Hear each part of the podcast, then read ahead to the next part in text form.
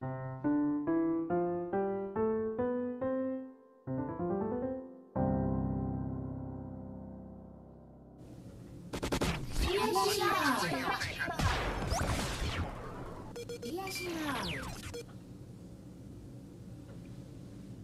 はい、えー、それでは皆さんお帰りなさいませ。えー、本日も、えー、日本の老舗をお届けしたいと思います。えー、CIC ライブということで、えー、私、えー、スターマック林正勝は、えー、クロッシング京都新聞スタジオからお届けいたします。えー、CIC 東京からはナビゲーターで斉藤健一さんです。斉藤さんよろしくお願いします。よろしくお願いいたします。はい、えー、というわけで本日のゲストのですね、えー、黒柳の柏原さんにも早速お越しいただきました。柏原さんありがとうございます。はい、よろしくお願いいたします。お願いいたします。ありがとうございます。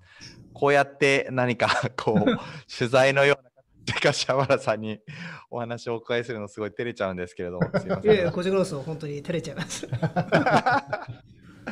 はい。で、あの、すみません。あの、私が少しタイムラグがありますので、えっと、質問の方、斉藤さん中心にお伺いしていくような形になりますので、はい、はい、えー、じゃあ、斉藤さん、進行の方のバトンをお渡ししたいと思います。斉藤さん、じゃあよろしくお願いします。はい。はいでは改めまして、えー、日本の老舗というコーナーでございます。えー、最初に、えー、このコーナーのご説明ができればなと思います。えー、老舗とはというところで、えー、老舗の定義を3代100年同業で継続し、現在も制御と。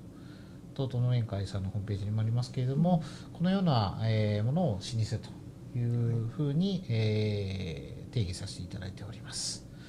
でその中で、えー、これまでですね、あのー、いろんなイノベーションを、えー、続けてこられたというふうに、えそして今でも続いているというのが老舗さんであるというところで伝統はイノベーションの連続であるというコンセプトのもとでこの番、えコーナーですね、を進めさせていただいております。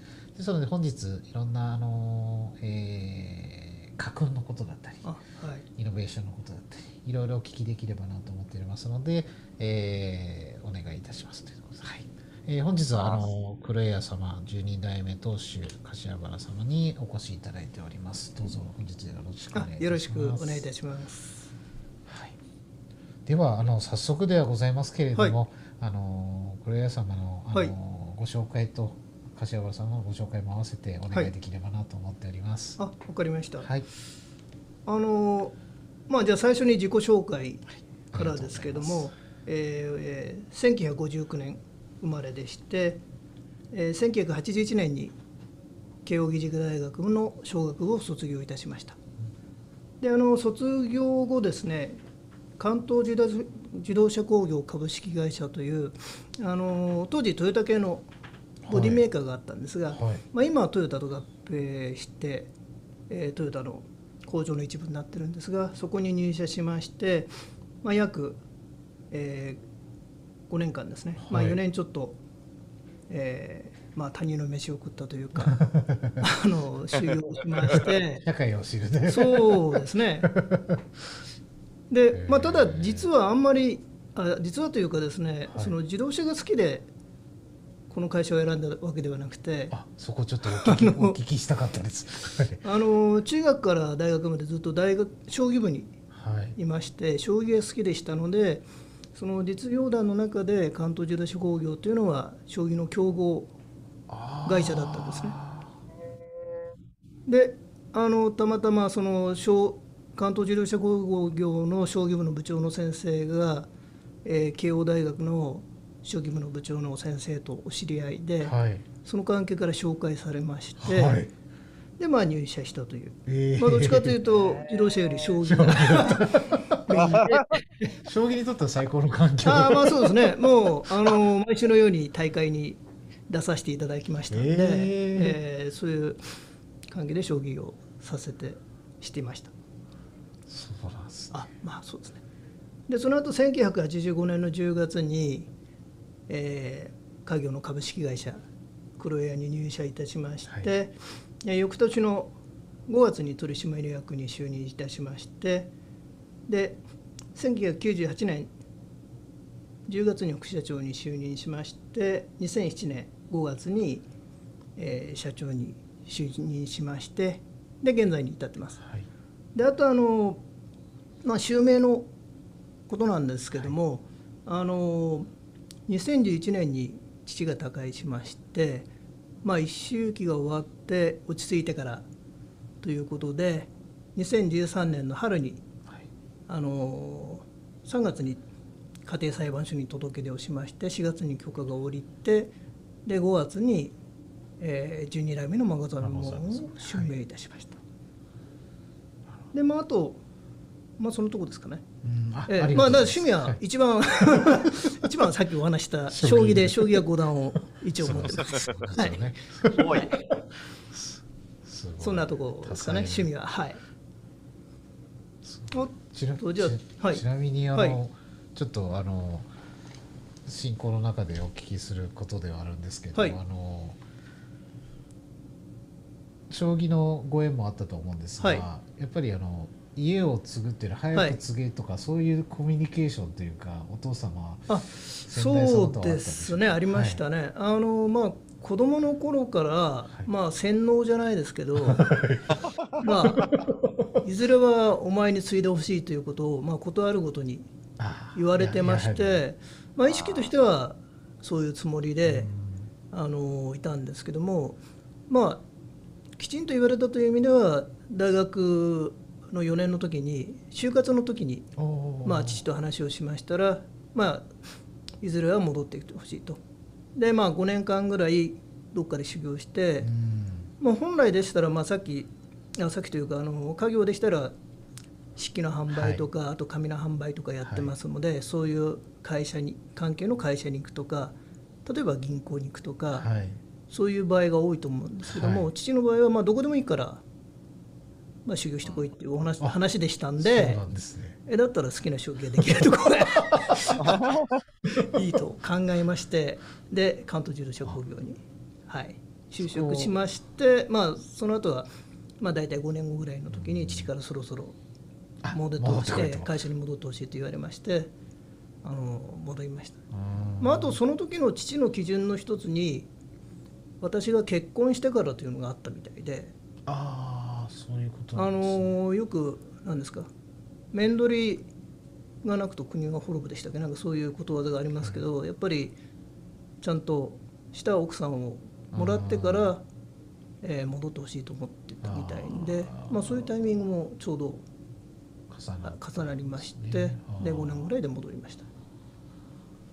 やっぱり皆さんあの、はい。リスナーの皆さんご興味あるのはやっぱり老舗の皆様は、はい。あの家ごとにどういうお父さん ああいろいろあるんじゃないですか。だから まあうちの場合は洗脳された。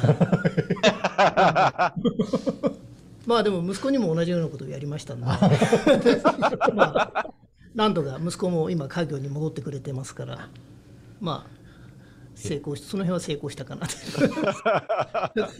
英才教育とともに。英才教育とじゃないですけどね。あでもまあ、あの好きに選んでいいよということで外を見ながらあそうですね。たそれは同じだったんですけどただちょっと一つだけ息子の場合は条件をつきまして大学の時に理工学部でしたんで、はい。例えば何か研究所的なところに行ってしまいますと例えば10年20年。はい、そこで戻ってこないという可能性があると思いましたんで、まあ、どこの会社でもいいから一般で就職してほしいって話をしたんですね。でまあ結果的にはあの銀行を選びまして、はい。銀行に就職したんですけどなるほどなるそういうそういうことはありましたね。面白い。すいません。興味のままに聞いてしまいました。が、まあでもはい。まあそれじゃあそういう息子に対してもいずれは継いでほしいっていうことはやっぱり子供の頃から話をしてでまあそういう就活の時に同じようなパターンであのこのぐらいで戻ってきてほしいとかこうしてほしいっていう話はしました。伝えです。はいあそうですね。すいません、はい。ちょっとなかなかそういう家に生まれてこなかったもいのです。やいやいやそそんなあの 親に逆らわず素直にそういう意味でありがとうございます。作業に戻りましそうしました。あの、たはい。黒屋様についてもそうしましたらあそうですね。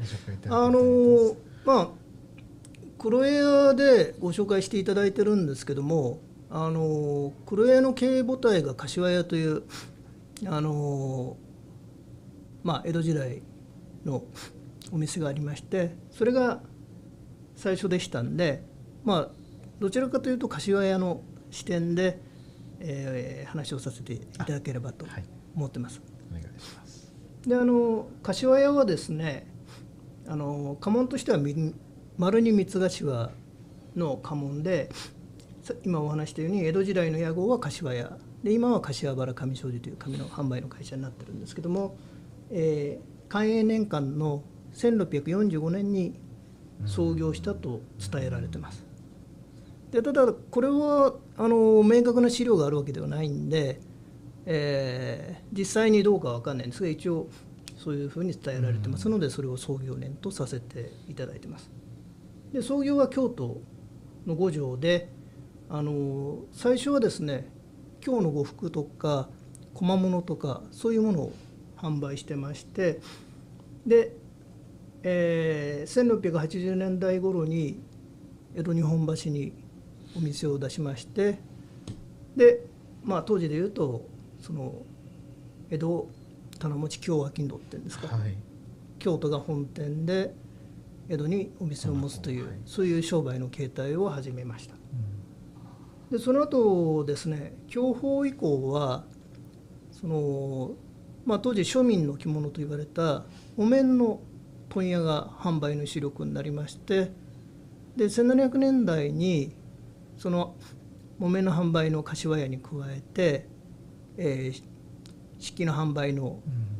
株式会社黒江屋を家業に、えー1774年に加えまして、で1781年には和紙の販売のあの松坂と松坂屋という紙店を家業に加えました。うんでまあこういうふうにうちの場合で言いますと江戸時代っていうのは一行先進っていう形でご存知のように一つの、まあ、商売を中心にやってた老舗が多かったと思うんですけども当社の場合は、まあ、今風に言うと経営多角化経営多角化で、えー事業をやってきたのが特徴うん。だと思います。で、えー明治になりましてからはそのまあ一番メインだった木綿がご存知のようにまあ需要が減少して大正時代に廃業しましてで和紙の販売が用紙にうん。変わりまして用紙と板紙の販売を始めましてでそれに江戸時代から続い続けた漆器の販売、はい。で当時はですね加えてあの製紙メーカーも経営しましたんで明治大正昭和はその3本がうん経営の柱という決体でした。で戦後、まあ、あの第二次世界大戦後は、えー製紙メーカーは廃業しましてあの用紙の販売とはい漆器の販売の黒屋に加えて、で、えー昭和40年頃からはビルの賃貸業、まあ、それは従来保有してました土地に、ビルを建てましてまあ、例えば黒屋の本店とか柏原洋紙店柏柏原上商事の本店をビルにして賃貸業を始めて、まあ、現在でいうとその、まあ、紙の販売の柏原上商事と漆器の販売の株式会社黒屋と、えービル管理ビル会社が、まあ、経営の3本柱。っはいていうのがあの当社の状況、そういうなるほど。はい。ありがとうございます。いろんなあの歴史の中で、はい。あの後ほどちょっとイノベーションについてもお聞きすると思うんですが、はい。はい。あのいろんな少しずつ新しいことだったりはい。時代に合わせていったところもあると思うんですが、あはい。あの長く続いてる中で、ええ。まあ、次のちょっと質問になるんですが、ええ。家訓のようなものっていうのがああったりされるかちょっとお聞きしたいなと思いまして、はい。あのそのまあ柏屋ではですね家宝天宝というのがありましてでそれがまあいわゆる家訓のことなんですけどもまあ現在の従業員就業規則のような内容も含んでたもものだったと言われてます。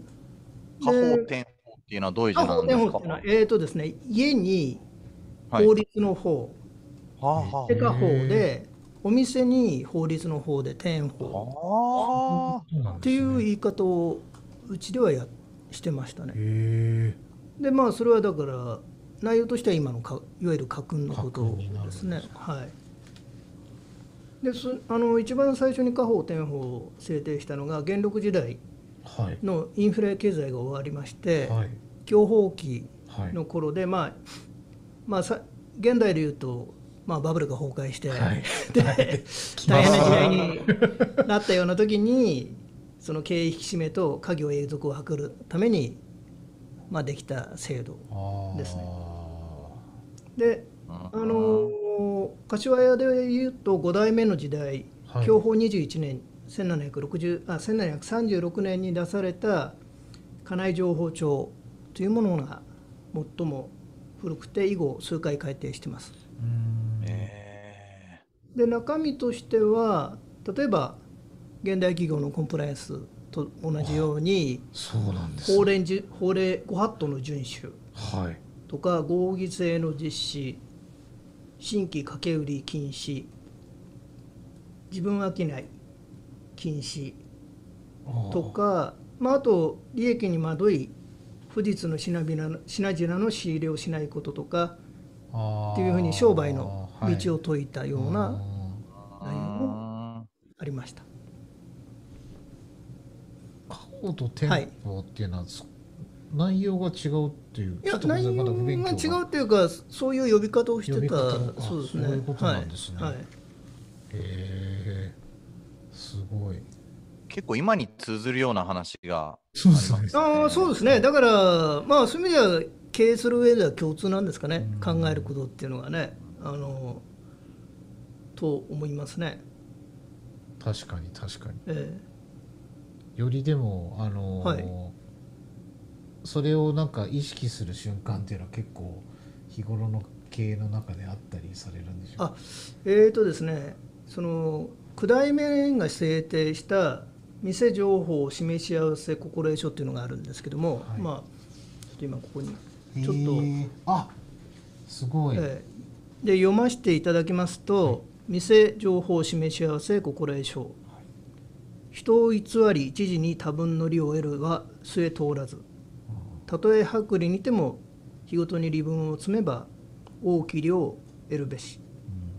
眼前利のあることにても他の家督を奪いなどいたすことは勝利大損なるべしっていうのがありましてまああの本当に家宝天宝のエッセンスみたいな内容なんですけどこれは現在でもあのお店の会議室とかそういうところにあの掲げてまして、まあ意識しながらうん経営するようにはしてます。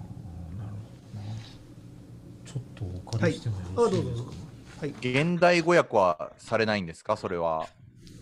現代語訳はしないですけど今読んだ通りですのでそんな難しい内容じゃないと思ったんですが その、ごめんね さすがにわかるかみんな。そうですよえねえ。あの別にそういうそんな難しい内容じゃないです。すごいですおなんと、ありがとうございます。なるほど。これが飾ってあるそうですね。あはい。それをあの会社で社内に飾ってます。はい。ありがとうございますはい。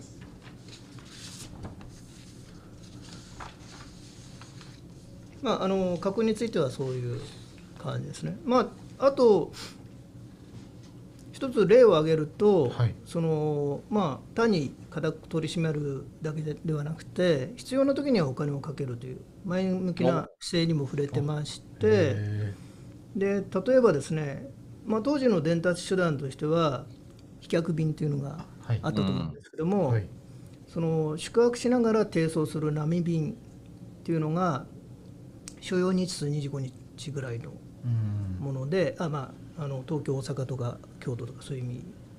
で注意は健,、えー健康で提送する再え公便っていうのがありまして、はい。でこれは所要日数6日から10日でで料金が銀2問目で約3000円ぐらいだったらしいんですけど。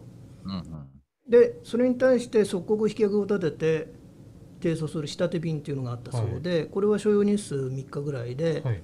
料金は7両2分ですから約70万円ですかまあ1両が10万円いやー、大変だ。すごい。その70万をかけてもはい。いいから、例えば相場の工程の情報とか重要な情報のためにはお金を使いなさいっていうことをもう書かれてたみたいです。書そう おすごい。すごい。そういう内容もあったみたいですね。もう指南書というか経営の指南書に近 はいい、いやいやあれですけどね、ますごい。はいえ結構それは、はいぶ分分量といいますかかなりあるんですか、あ、ああそう結構あのそういう意味でははいありますね。はい。そうなんですか読みたくてしょうがない気持ちで今いっぱいです あの当社に来ていただければ あのコピーでも渡したいお渡しいたしますから。経経営にとって大事なことが書いてある斉藤さん行きましょう。あぜひそれははい。ガンチクな。いえいえあでもそうなんですね先ほどの,、まあ、あの真摯に商売をしなさいっていうところと、まあ、あとは一方でええ。あのまあ必要な場合にはお金をかけるとかそうですね。あはい。そういうことが書かれてますね。はい。ーすごい。結構あのお,、はい。おお父さん先代からはえ何かそういう頻繁に言われた言葉とかか家訓以外であったりなんかされるんですか？そういうよく使われてる言葉とか。ああの父はですねはい。中国の古典が好きだったんで、はいなんか中国の古典を読めとかそういうのは言われたりしましたね。でそれをまあそこに出てくる、まあ、例えば四字熟語とかはい。いろいろあると思うんですけど、そういう話とか。あそうなんです。ねなるほど。まあ、さっきのその面取りなければなんとかもあれ,、はい。あれですよね。あのちょっとなんだか忘れましたけど孔子とか創始とか何かに出てるあー。そうかそうかそうか。内容ですよね。論語じゃないか。論語かもしれないですねでそういうそういう話はされましたあねーそうですね。面取りなければ国滅ぶでしたっけ？なんて出てます歌歌えば国滅ぶか？はいあ家滅ぶはいですか、結構じゃあ皆さん、はい。あのこういったなんか書物とかからやっぱり代々伝えていながら少しずつ 代々というか、はい。あの家訓とかは写真がを作ってますから、そういうのにちゃんと載っけてますね。でその中国の古典の話は、まあ、父が中国の古典をす好きだったんで、まあ、そういうそれに絡めた話し方をうんされたりしたっていうことですね。へまあ、その影響で個人的に今 よく使うんだと不益流行なんか使ってるんですけど、うん。まあ中国古典ではないですけどそうそう,、いうまあある意味老舗に通じる言葉だし、ね。分かりやすいかなと思って。ーあじゃあその不益流行のところの部分でもありますか。ら、はい。イノベーションのところをちょっと伺えると、あーはい。合わせてあおうのまいね、うまい。なるほど。なるほど。そうですね。今日実はあの最後の方にその言葉を聞きお聞きしたかったところもああなるほど、はい、あそれはね、は いぜひぜひ。たまたま絡めてます。はあー。い。不益流行を絡めてます。はい。ぜひあのーまあ黒屋これも黒屋というより黒屋の経営母体の柏屋のはい。イノベーシまあ、イノベーションというほどではないんですけども、まあ、先ほどお話ししたように江戸時代っていうのは一行先進はい。っていうのは、まあ、今風に言うと持続的イノベーションになるんですかね。でそういう地熱質が多い中で柏屋では新商品開発とか新規事業による経営多角な経経営多角化などをしてまして、まあ破壊的破壊的イノベーションですか、はい。敵ほどじゃないにしてもどちらかというとそういう方向で当時の老舗のうん。多くのえー方向性と違う経営をやってた。うんう。ん、すごいですね。で。まあ、ただ、まあ、どっちかというとたまたまそうなったっていう感じもあるんですけども、はい。さっきお話したように最初の1645年からはい。の創業当初から約70年間が上方より仕入れた京呉服とかはい。小物の販売を主力にしてまして、はい。で享保期の1716年頃からはからの約100 170年間ですかは庶民の着物と言われた木綿のうん。販売を主力としましてでそれに漆器の販売と和紙の販売はい。を経営の三本柱として、えー商売してました。うんで明治17年1884年以降の約60年間ははい。あの文化のバロメーターと言われた用紙はい。で書籍などの、えーまあ、よくご存知ですけど薄い紙の 販売と板紙パッケージなどの厚い紙の販売を主力としましてで加えて漆器販売と製紙メーカーの3本柱が、えー、生涯してました。で昭和20年1645年以降の、まあ、約75年間は、えー、用紙と板紙の販売を主力としまして資金販売と不動産賃貸の三本柱というように、えー、まあ常に、まあ、経営の多角化しながら維持しながら商売してたということです。でまあ今日は黒屋ですからその中で唯一江戸時代から変わらず商売を続けてるのは黒屋だけという、そういうことですね。他はあの変わっちゃってますのであのまあ本当にまあ、そういう意味で漆器は日本を代表とするあの伝統工芸品ですから、はい、その商売はこれからも大切にして継続してやりたいと思ってます。まあ、こういうように、まあ、当社は不益流行の精神で守る守るべき商売は守って変えるべき商売は変えて、えー、継続してきたというそういうことです。ありがとうございます、はい、なんかあのまあ、個人的なことになりますけど、はい、私もあの新規事業をずっと実は作る仕事が多かったので、はい、中心となる、まあ、不益のところと変えていくところの変える部分を担ったことが多いんですけれども、なるほど。はい、過去そういうまあ一つのイノベーションのチャレンジといいますか、のタイミングタイミングっていうのはどういうきっかけでなんか新しいものが生まれてたんだろうなタイミングがですね、はい、そのさっきあの江戸時代のその漆器の販売の黒屋と、はい、あの和紙の販売の松坂屋はまあどういう事情があったか分かりませんけどその資金的な援助をその2社に2つのお店にしてましてでやがて当社の、まあ、柏屋の事業に事業に変わっていったっていうのがその2つですね。であと明治時代の洋酒の販売についてなんですけどもあの柏屋がですね別家という制度をやってまして、まあ、今でいうと番頭さんとか取締役とかそれのちょっと上の感じですかね、その実際に番頭から別家になって別家になるとその独自に事業展開もできたりしますので、はい、その別家の一人が養子の販売を始めたんですね。ああそうか。そういうことなんですね。その別家の人の紹介で柏屋も養子の販売を始めたのが明治時代。そういうことなんだ。なるほど。でまあその養子の販売紙の販売につながって、はい、まあ作る方は製紙メーカーですから、はい、製紙メーカーの事業も始め。たっていうあれですね。ただまあメーカーの事業はうちはまあそういう意味で失敗したというかあのなかなかぱり販売主力の会社でちょっとメーカー難しかったという感じで あの戦後はメーカーはやってません。け ど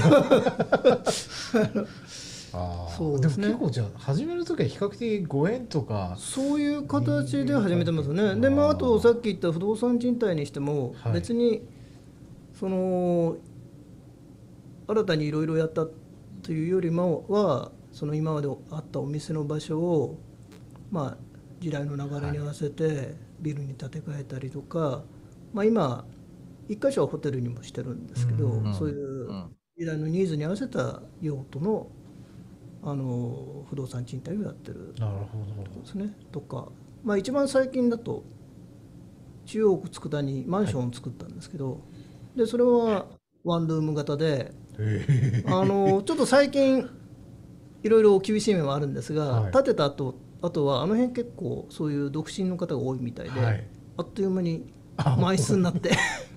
なるほど。あの、まあ、今に合わせたっていうかねあったっていうか。ねしかもあのまあ、木を主体に使いましたんでちょっとエコな高層建築っていうか、まあ、4階建てだったんでまあですけどね。そういうのもやったりしてます、まあ、それは息子がやってくれたんであの息子の発想でへえそうなんやりましてで私自身あそういう一人暮らしをしたことがなかったんで、はい。まあ、そういう意味では息子は当時自分で一人暮らししてましたから、はい。そういうワンルームの感覚なんか よく分かってたんじゃないですかだから業者さんと打ち合わせなんか息子が全部やってくれたんでその自分の経験も生かしつつやったっていうこともありました。あ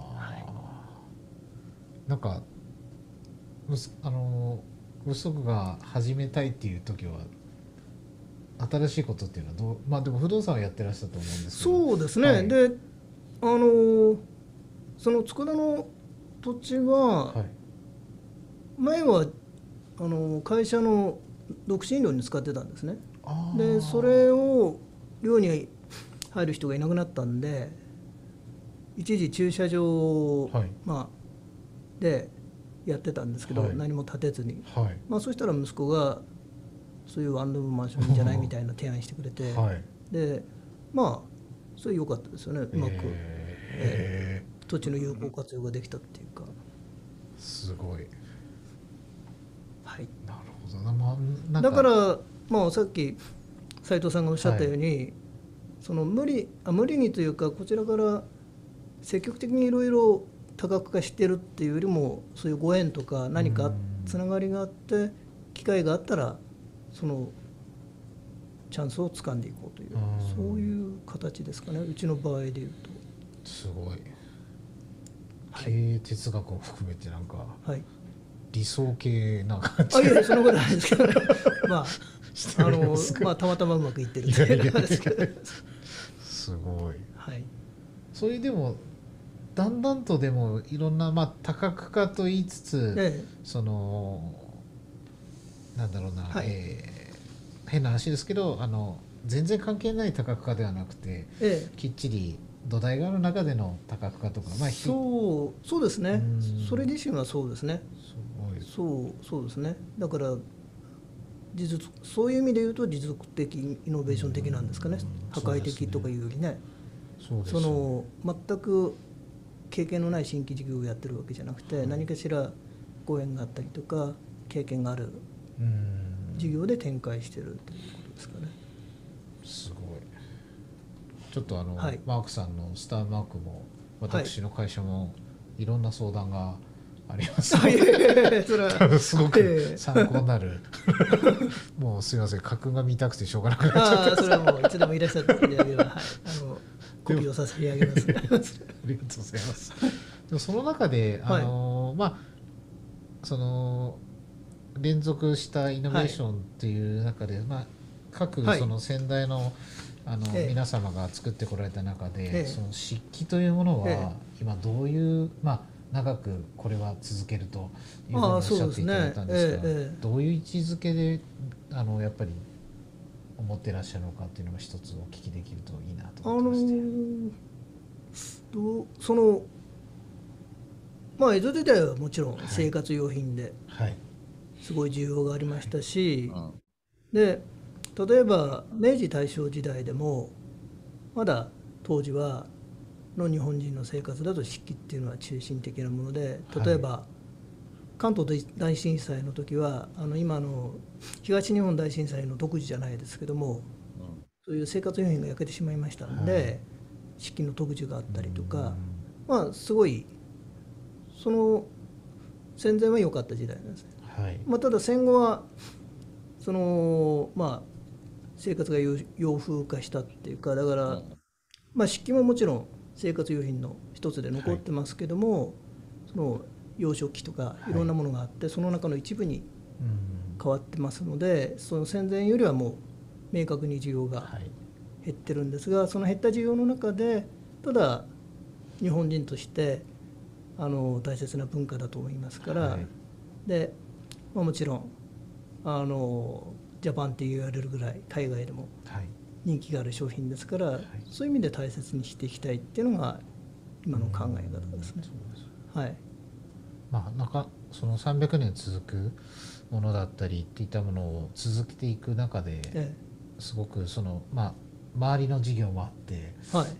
なんか僕の中ではすごくそのバランスをどう取るまあ全部見られてるお立場からすると、え。やっぱり守るべきものとええ。チャレンジするものとの バランス感っていうのはすごく難しいんだろうなっていうのはちょっと個人の経験も踏まえて聞いてしまってるんですけどただ私の時代は比較的波が少なかっあたー。ってイメージですかね。あのまあ、さっきの2007年に社長就任ですけども、うん。まあ、その後でいうとリーマンショックとか東はい。日本大震災とか今のはい。コロナショックとかありますけど、それより多分その父が経験したバブル崩壊の1990年代以降のショックとかそういうのが大きかったと思いますし、はいで祖父の代ですと関東大震災とか、第二次世界大戦とかそういうことがありましたし、まあ、江戸時代に遡れば、まあ、飢饉があったりとか、はい。大地震があったりとかで江戸はか火が火災が多かったですから、はい。火災とかかつ幕府幕府からなんかご剰ご用金を収受されたとか いろんなことが思うんですけど、だからまああのーそれまでのまあ先祖の方が経験されたことに比べるとたまたま今はあ楽かなという。比較が、比較がすごい。そういう感じですかね。比較がすごいことになってますけど。恵まれたまあ恵まれたっていうかその波に比べるとまあもちろん波はあるんですけどまあ恵まれた時代に形容させていただいてるかなという形ですね。ちょっと私あの今経営でヒーヒーっております。すごいこと。素晴らしい。ああいえいえですよねすごい。もちろんだ例えば今だってまあコロナの関係で漆器の売り上げでも2割3割落ちたりとか、はい。それはまあどこの会社でも今同じだと思うんですけどまあそれはそういう波の一つであって、えーまあ必ず必ず乗りか乗り越えられる波じゃないかなと思ってますので。すごい。リスナーの方々で勇気をもらえる。ご意見を。間違いない。まあ。ありがとうございます。えーはい。そうですね。私の方であの質問させていただいてもいいですか？おはいやっぱりこう襲名というのはそのすごく大きい柱のような気がしてましてそのなんていうかいろいろんなものを受け継ぐ上でも大切なのかなというふうに思うんですがいかがでしょうか？あそうですね。あのーやっぱりまあ名前を代々引き継ぐっていうことはまあ自分の時に改めて気を引き締めて商売を行うということですので、まあ大切なうんまあ行行事というかそうですね。それで改めてまた、えー仕事を見直したりとか、うん。そういう形だと思いますね。まあ、ただ幸い手続き上は今日本の法律であの商人の解明というのは書類,、まあ、書類がつって整ってればはい。簡単にできますので、さっき言ったように3月に申請して4月に許可を下りて5月にあの襲名できましたのでそれはまあ特に問題なく、うん。まあ、ただそれでも面倒くさかったのは個人の手続きの方が面倒くさかったんですけど、あの免許証とか 例えばカードとか全部変えなきゃいけないじゃないですか。それは面倒くさかったですね。まあ会社関係は全部会社で、はい。ただあの出てきた書類に反抗して変更手続きしただけだったんで面倒くさくないですけど個人のやつはねあのいろいろ役所行ったりとか全部自分でやらないといけないから それは面倒くさかったですね。またでも本当に、まあ、歌舞伎役者なんかもそうだと思いますけど、やっぱり襲名してうん。気を引き締めて、まあ、商売だったら商人はうん。また新たに、うん。新たな気持ちで、えーうん。商売が永続できるように、うん。えー頑張っていこうという気持ちにはなりましたね。であとは、えーまあ、次の代にちゃんとバトンタッチして、えーこの商売が続くようにはいしていくということですかね。ですね。なんかこう、割とその皆さんお家ごとに、なんていうか事業継承のサイクルみたいなのが終わりになられたりする雰囲気を感じてるんですけれども、あの柏原家はそのえ例えばその社長になられてからえどのくらい経営をしてどのくらいの段階からその、えー息子さんに事業をなんか徐々に移行していくのかとかってそういうのはあるんですか？あそれは特に決まりはないんですけどもあのまあ祖父祖父はですねその九代目の孫だったんですね。はい。なんでその九代目がな他界した時にまだ二十歳ぐらいでうん慶応の学生だったんですけどでもう急に